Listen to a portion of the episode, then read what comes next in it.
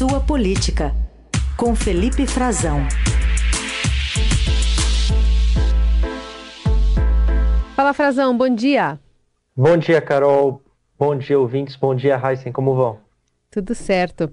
Bom, vamos falar um pouquinho sobre então o ministro Alexandre de Moraes, que aceitou a sugestão das Forças Armadas para a elaboração de um projeto piloto para assegurar a integridade das urnas eletrônicas, um dos principais pontos de atrito aí entre o seu antecessor, ministro Edson Fachin, com os militares. O que, que de fato ficou acertado para acontecer nesse teste aí no dia das eleições?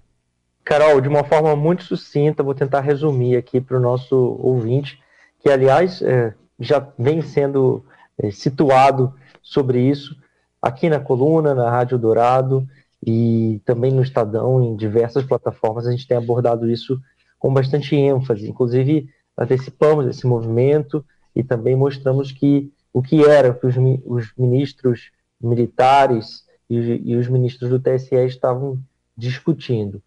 Fundamentalmente é o seguinte: a urna eletrônica ela é testada até no dia da eleição.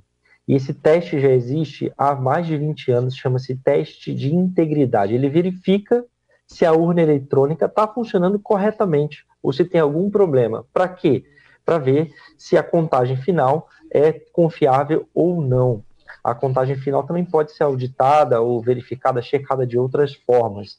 Mas esse teste ele verifica o funcionamento da urna sem entrar no sistema. Ele é, é apenas um, um inclui, inclusive para isso, né? Ele inclui uma checagem física. Precisa ver uma contagem também é, com votos em papel. Geralmente tem votos em papel numa cédula que já vem previamente preenchida e os servidores da Justiça Eleitoral vão lá e preenchem, digitam esses mesmos votos com tudo gravado, tudo filmado. As pessoas podem inclusive fiscalizar pessoalmente os, as entidades fiscalizadoras das eleições podem ir nas, nas sedes, são salas dos tribunais regionais eleitorais, onde esse teste é feito. E ao final a contagem dos votos que está no papel, ela é checada os votos que são digitados na urna, tudo filmado para que ninguém é, digite um voto diferente do que está ali. E essa contagem é então, ah, bom, é, deu o mesmo resultado, portanto, a urna que estava prevista para participar de uma eleição real, elas são sorteadas um dia antes, elas é, estão funcionando corretamente. Segundo o TSE, isso já vem sendo feito assim há mais de 20 anos e nunca houve divergência, nunca houve nenhum problema encontrado de, de uma urna em bom funcionamento, que não esteja com defeito técnico, e ela é, apresente uma contagem diferente da do papel. Portanto, a confiabilidade é alta. Os militares achavam que isso não era suficiente, esse, que essa votação paralela, né, que inclusive envolve uma checagem com papel, precisava ser realizada em outro lugar e precisava envolver os eleitores, porque né, no entendimento dele, poder, deles poderia haver alguma brecha para que um vírus, por exemplo, que estivesse adormecido, tivesse sido inserido no sistema, com a biometria do eleitor, talvez isso possa acionar esse vírus e se ele não tivesse sido acionado com a biometria, por exemplo, que na verdade é mais um elemento de segurança, que esse vírus pudesse é, se furtar, é, permanecer adormecido nos testes do TSE. E além disso, eles queriam, portanto, que o eleitor participasse, fosse convidado a, a destravar uma urna para liberação para esse teste e que ela fosse feita em condições normais de uso, em ritmo normal de votação, que pressupõe que seja transferida para as sessões eleitorais. Resumidamente, o TSE, a área técnica, disse que já tinha pensado nisso há vários anos, que isso era, um, não era necessário, que isso daria muita confusão, poderia confundir a cabeça do eleitor. A proposta da defesa, quando foi apresentada, estava muito truncada, difícil de compreender também, mas uh, a gente já vinha dizendo que eles insistiam nisso. Para os militares, isso é fundamental para testar a confiabilidade. Como são muitas urnas, são mais de 600 sessões eleitorais testadas, eles já vinham nos bastidores indicando uma flexibilidade, em vez de sugerir ao Alexandre de Moraes, depois da saída do Faquin, que esse, que esse teste fosse modificado em todas essas sessões eleitorais, e para isso envolveria dificuldades logísticas também de distribuir né, essas urnas é, e esses equipamentos de filmagem, realizar o teste em locais às vezes remotos, que encontrasse um meio termo, um caminho do meio. E foi isso que eles resolveram ontem, as duas equipes técnicas conversaram na presença do ministro da Defesa, o general Paulo Sérgio Nogueira de Oliveira, e do ministro Alexandre de Moraes, e resolveram que vão apresentar, com esse verniz de um projeto piloto, é assim que o TSE tem tratado tudo que ele vai modificar em prol da transparência, um pouco em cima da hora das eleições, vai ser um projeto piloto, algo experimental, portanto, mas vai tentar adotar esse teste. E eu apurei com a defesa, que já é vale sim para as eleições de 2022, a ideia é essa, e que eles ainda estão estudando, portanto, em quantas urnas quando decidirão fazer esse teste e em quantas sessões eleitorais, mas muito provavelmente será, Carol e Heisen, nas mais próximas, nas que ficam é, perto das regiões de capitais, regiões metropolitanas, sessões que sejam sorteadas, mas que se identifique que é, elas têm alguma facilidade logística para a realização desse teste em condições de tranquilidade também, para evitar tumulto na sessão uhum. eleitoral no dia da votação. E aí com biometria já, Frazão? Com biometria. A ideia uhum. deles é que o eleitor participe, sim, que se adote esses, essas ultra checagem, né? A, a, checagem para uma um caso excepcional, como os militares aventam ser possível, eles dizem que tecnicamente é possível que esse vírus seja instalado eventualmente numa urna e que a biometria, o teste com a biometria eliminaria essa porta aberta, essa uhum. insegurança, o que é assim uma hipótese, né, bem, bem no limite, né? Os, inclusive os técnicos do TSE dizem que contestam muito isso, dizem que apesar de ser possível isso não ficaria indetectável, que seriam muitas linhas de código escritas e que há outras inspeções além desse teste de, de confiabilidade, o teste de integridade no dia das eleições e que eles pegariam isso se isso tentasse, se alguém tentasse fazer isso e que há uhum. outros mecanismos de segurança para que a urna não funcione e tudo mais, mas enfim, a biometria sim, Carol, com a biometria e com o convite para que os eleitores é, depois de votarem na cabine oficial, sem o celular, né? Como o TSE está proibindo sem agora, né, celular né, vai e sem arma.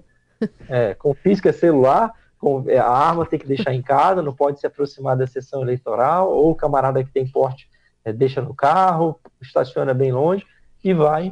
É, então, para testar com a biometria, ele votou lá na cabine, parou. Senhor, se que o senhor eleitor for convidado, quiser participar do teste, e muito pouca gente vai participar, porque são 600 urnas, para a gente ter uma noção, são mais de 500 mil no Brasil. Então, uhum. são cerca de 600 sessões eleitorais, é muito menos gente do que se imagina. Uhum. Seriam convidados, então, nesse projeto piloto, que ainda não se sabe em quantas serão dessas 600 e tantas urnas, é, em quantas serão realizado esse teste com convite ao eleitor, sim, e com a biometria. Mas ele não vota é. de novo, tá? Ele não votaria de novo, Heisen. É um, um, aquele tumulto que se causou com a apresentação problemática da proposta, difícil de compreensão, de compreender, né? Ele não votaria de novo, ele apenas né, liberaria a urna e, para evitar mais tumulto, são os próprios servidores da Justiça Eleitoral que procederiam à votação simulada paralelamente. Bom, a gente vai acompanhar, principalmente com o Felipe Frazão, esse assunto que ele sempre acompanha para saber como é que vai ser essa sarna, né? ou mini sarna talvez, para o TSS coçar nessa eleição. Mas tem outro assunto aqui também, ainda que vem lá do debate da Band de domingo, quando o presidente Bolsonaro, lá no encerramento, naquele momento que não dá para alguém contestar, né, porque é a palavra final, ele se referiu ao presidente do Chile, praticamente chamando de terrorista, né, por, por causa de um suposto, suposto ataque ao metrô e teve reação agora, e mais que reação ao que Bolsonaro disse, reação a uma tentativa de golpe. Como é que foi isso, hein, Felipe? Exato, Raíssen. Estou até aqui com a, com a entrevista, né, a capa da revista Time. É, o, o, presidente chileno Gabriel Boric, de uma centro-esquerda, que está promovendo uma, uma transição no Chile, uma nova constituição, é, foi o um, um nome que emergiu após os protestos e que o Bolsonaro o acusou de queimar o metrô, de atear fogo ao metrô, ele e seus apoiadores, né, é, falsamente, provocou um incidente diplomático, uma reação muito dura, a gente tratou disso aqui essa semana, ele é apresentado na capa da revista Time como a nova guarda, né, a, a, a nova esquerda chilena, e ele diz, é, fala bem do movimento que a Carol cobriu localmente da, em um dos manifestos em defesa da democracia no Brasil, disse que foi muito promissor ver essa reação, que é um sinal forte da sociedade brasileira, e claro, ele foi questionado sobre a possibilidade, né, sobre a hipótese muito que está muito, muito aventada, está na cabeça de muita gente, que se houver uma tentativa de golpe, segundo Boric, aqui no Brasil, com participação das Forças Armadas, sob a alegação de fraude eleitoral, como houve na Bolívia em 2020, né, que, é, que primeiro que nada justifica, né, e que a América Latina, segundo ele, tem que reagir em conjunto. Então ele está pregando uma reação em conjunto a um, um autogolpe, no caso ele está aventando aqui a possibilidade de um golpe de parte das Forças Armadas e do governo brasileiro, do governo Jair Bolsonaro. Então, dá mais um, um elemento para essa oposição e discussão. Eu fiquei curioso, não consegui ainda verificar, mas quando foi que ele falou sobre isso? Né? Se ele já tinha dado essa entrevista antes do presidente Bolsonaro ou depois. Mas a bem da verdade é que isso não importa, porque o Bolsonaro já tem usado o Chile, a Colômbia, a Argentina, a Bolívia, o Peru, todos os países que estão sob o governo da esquerda, para assustar aqui no Brasil, inclusive a Venezuela, é, há algum tempo, né? Isso já faz parte do repertório do presidente, só foi mais evidenciado domingo no debate da Bandeirantes. Esse é Felipe Frazão conosco aqui nas terças e quintas no Jornal Dourado. Você acompanha depois esse comentário também é, nas plataformas né, de streaming e também na TV Estadão no YouTube. Frazão, obrigada por hoje. Obrigado. Tchau, tchau para vocês. Até terça.